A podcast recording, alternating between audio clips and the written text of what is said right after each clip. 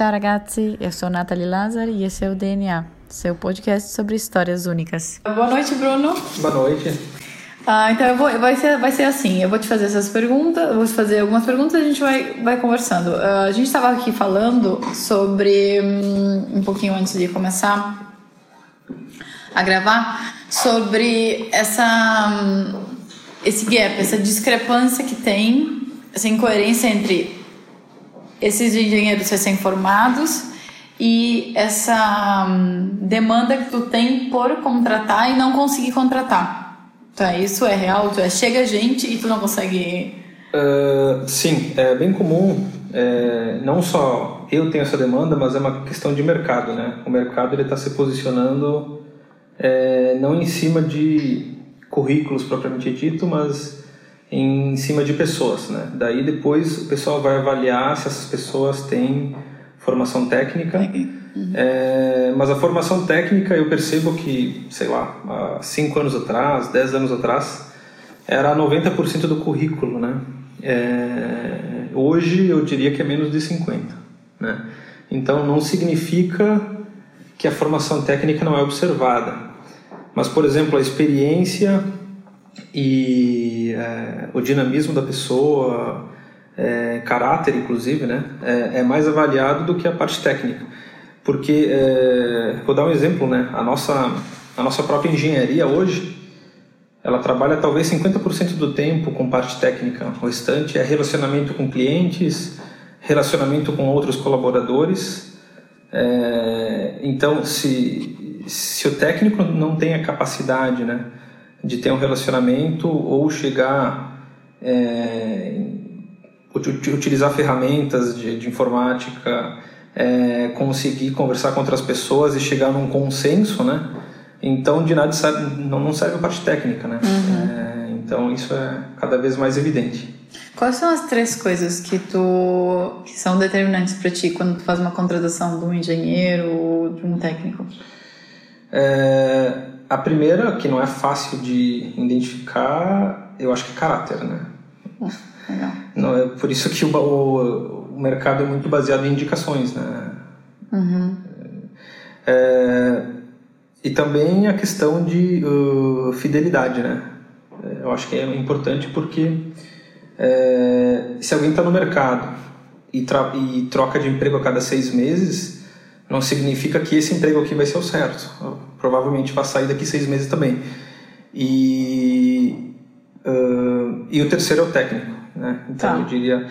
É, isso é importante porque é, porque para a pessoa propriamente produzir, né? Tu imagina que um, um projeto nosso leva em média seis meses, né? Então para a pessoa efetivamente produzir, não vai ser nos seis meses, né? Vai ter que ter. A gente pensa em fidelizar é, o pessoal que está com nós, quanto mais tempo possível, melhor, né? Porque tem um histórico de clientes, tem um histórico do, do projeto, tem a cara da empresa, né? Que é, a gente tenta passar a cara da empresa para é, para nossos clientes e isso, se a gente tem uma rotatividade alta, a gente não consegue alcançar isso. Fica uma empresa sem alma, a gente fala, né? Sim.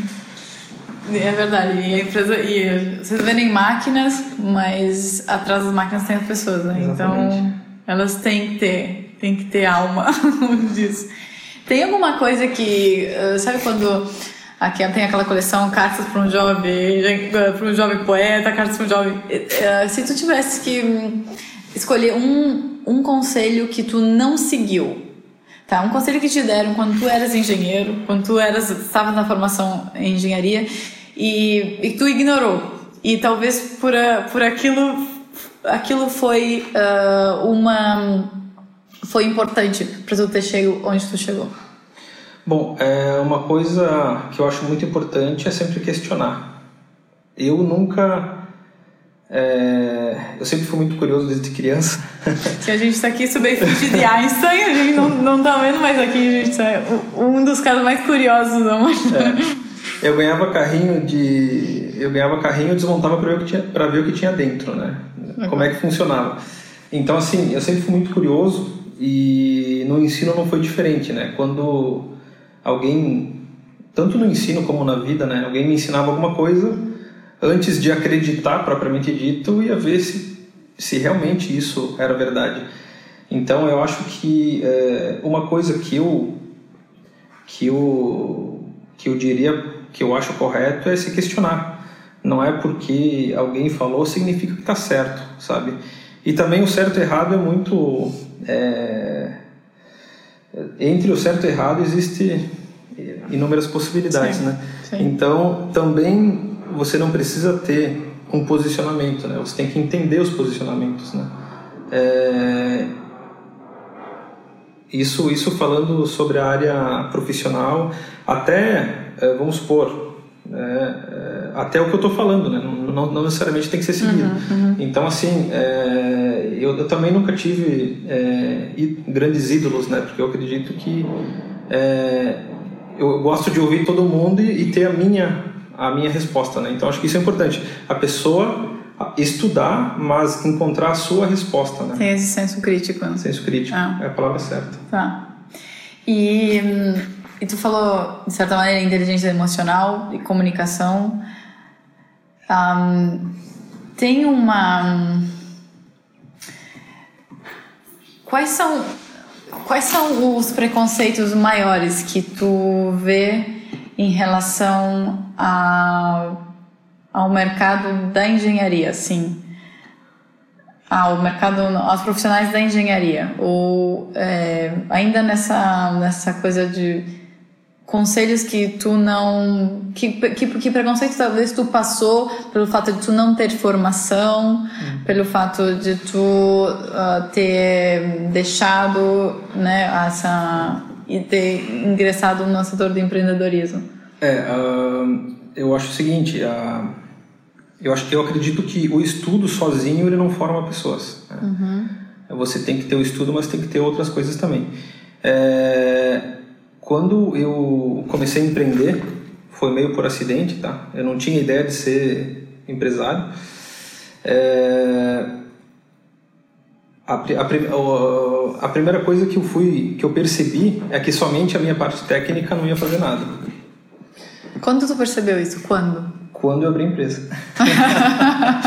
e geralmente é, é muito comum é, ter dois amigos da faculdade lá abrir uma empresa. Os dois são técnicos. Sim.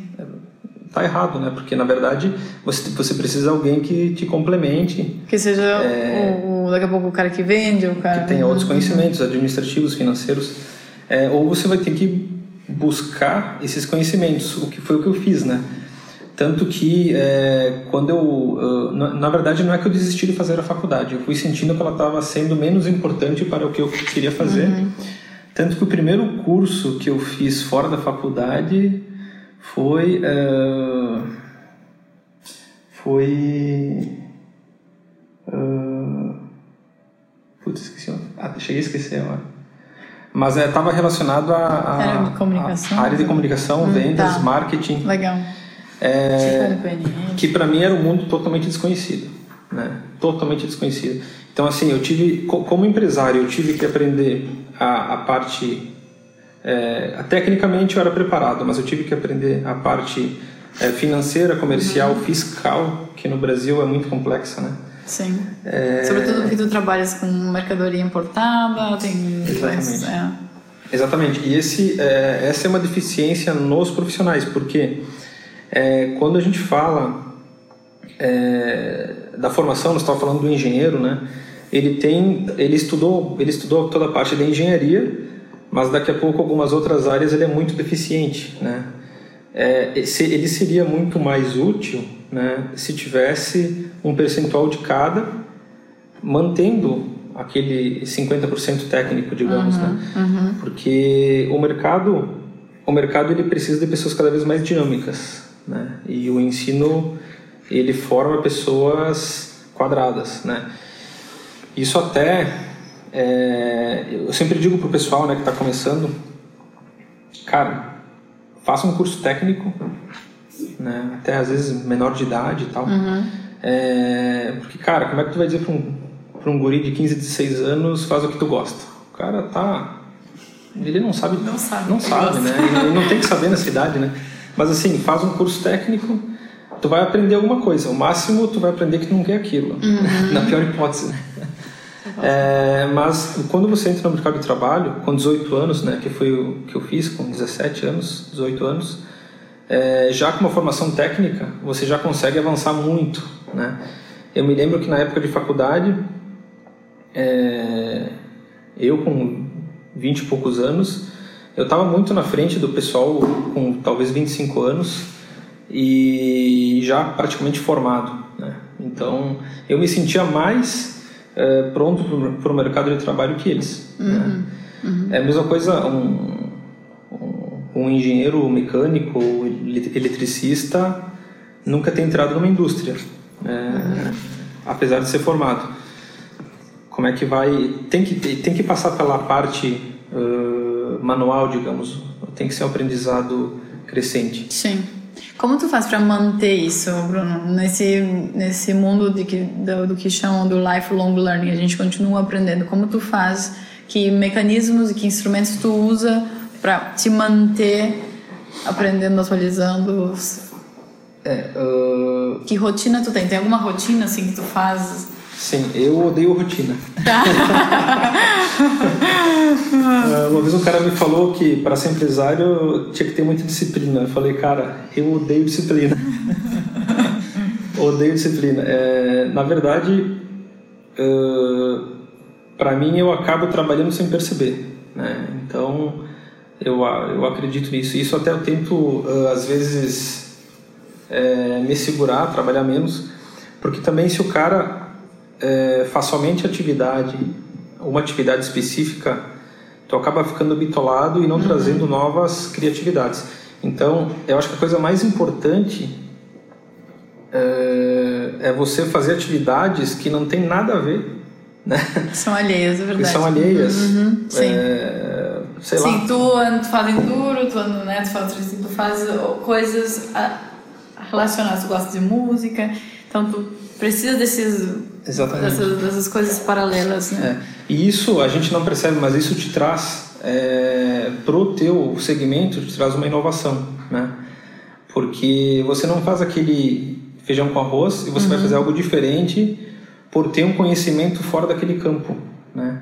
Não sei se estou então, conseguindo total, me explicar. Não sentido, vai dar sentido. Eu queria te perguntar quais foram uh, um, dos um dos melhores investimentos de tempo, de dinheiro, de energia que tu já, já teve. Um deles tu falou, que foi talvez esse primeiro curso que tu fez na área de comunicação.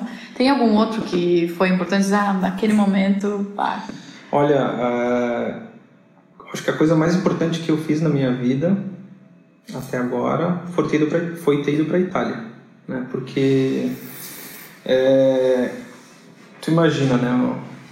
É um cara do interior de Garibaldi achar que isso é o mundo, né?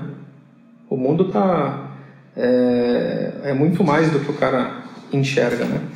Então, quando eu fui para fora, não tinha muitas, muitas condições financeiras, tive que pedir dinheiro emprestado. Tava tudo contra, né? Minha família ninguém apoiou. Ninguém apoiou. Minha família dizendo é, vai dar errado, que, não vai. O que, tu vai fazer? Olha aqui, tu tá tem emprego, tu tem comida. É, tu tem um emprego bom é. e tal, tá se formando em engenharia, o que, que tu vai fazer na Itália, né? Então, é, eu senti que aquele era o momento, né? E isso é importante também, tá?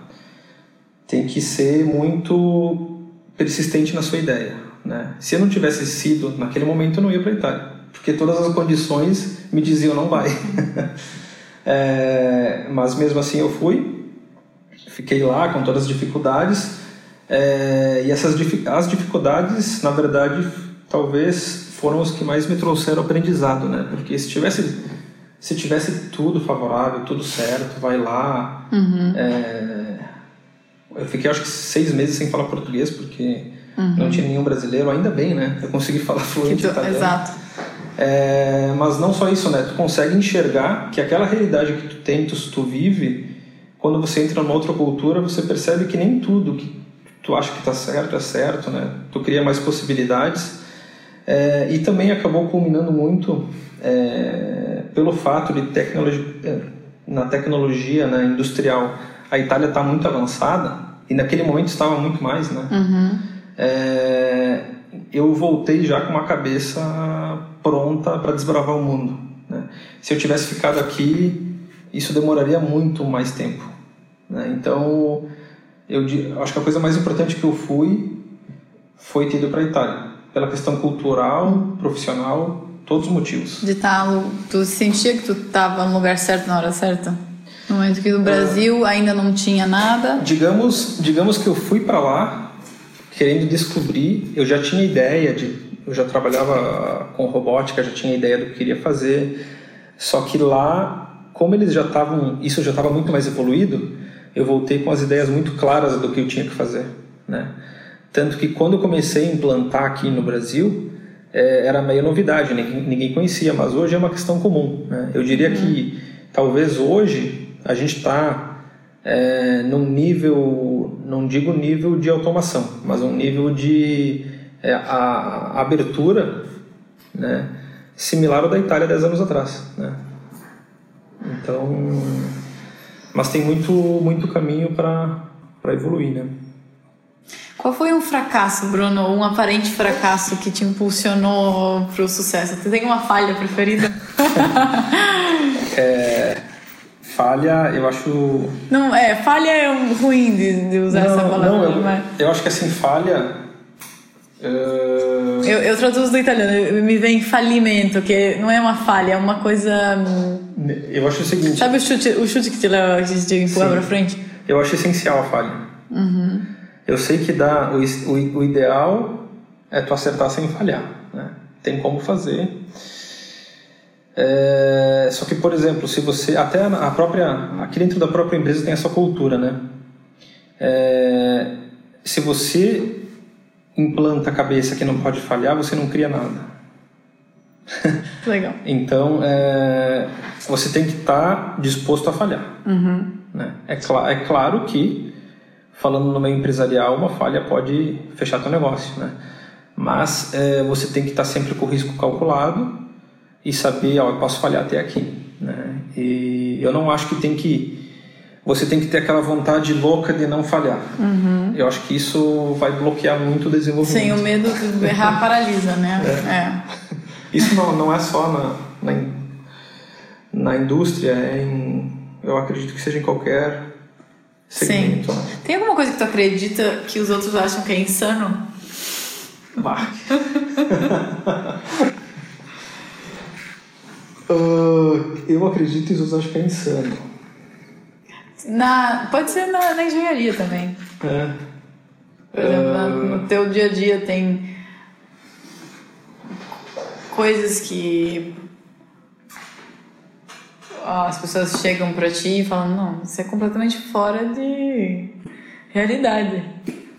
É, uh, na verdade, é, eu, eu, gosto, eu gosto de ser é, o nosso trabalho é desafiador, né? É, é bem comum a gente chegar e alguém falar isso não vai funcionar. E depois a gente consegue fazer funcionar porque é, tem uma ideia, uma ideia lá atrás que estava bem, é, não vou dizer que é um sonho, né? Mas era uma ideia. Por que não? Por que, por que não vamos tentar, né? Uhum. Então, é, acho que algo específico eu não sei. Mas o nosso, o, nosso trabalho ele se baseia, basicamente, é, vários projetos a gente fez e não tinha nada parecido né, no mercado ou até em nível mundial. E a gente foi lá e criou, desenvolveu. Claro que apanhamos muito né, no meio do caminho, mas é, nasceu de uma loucura, assim. Eu acho que dá para fazer isso. Né? Legal.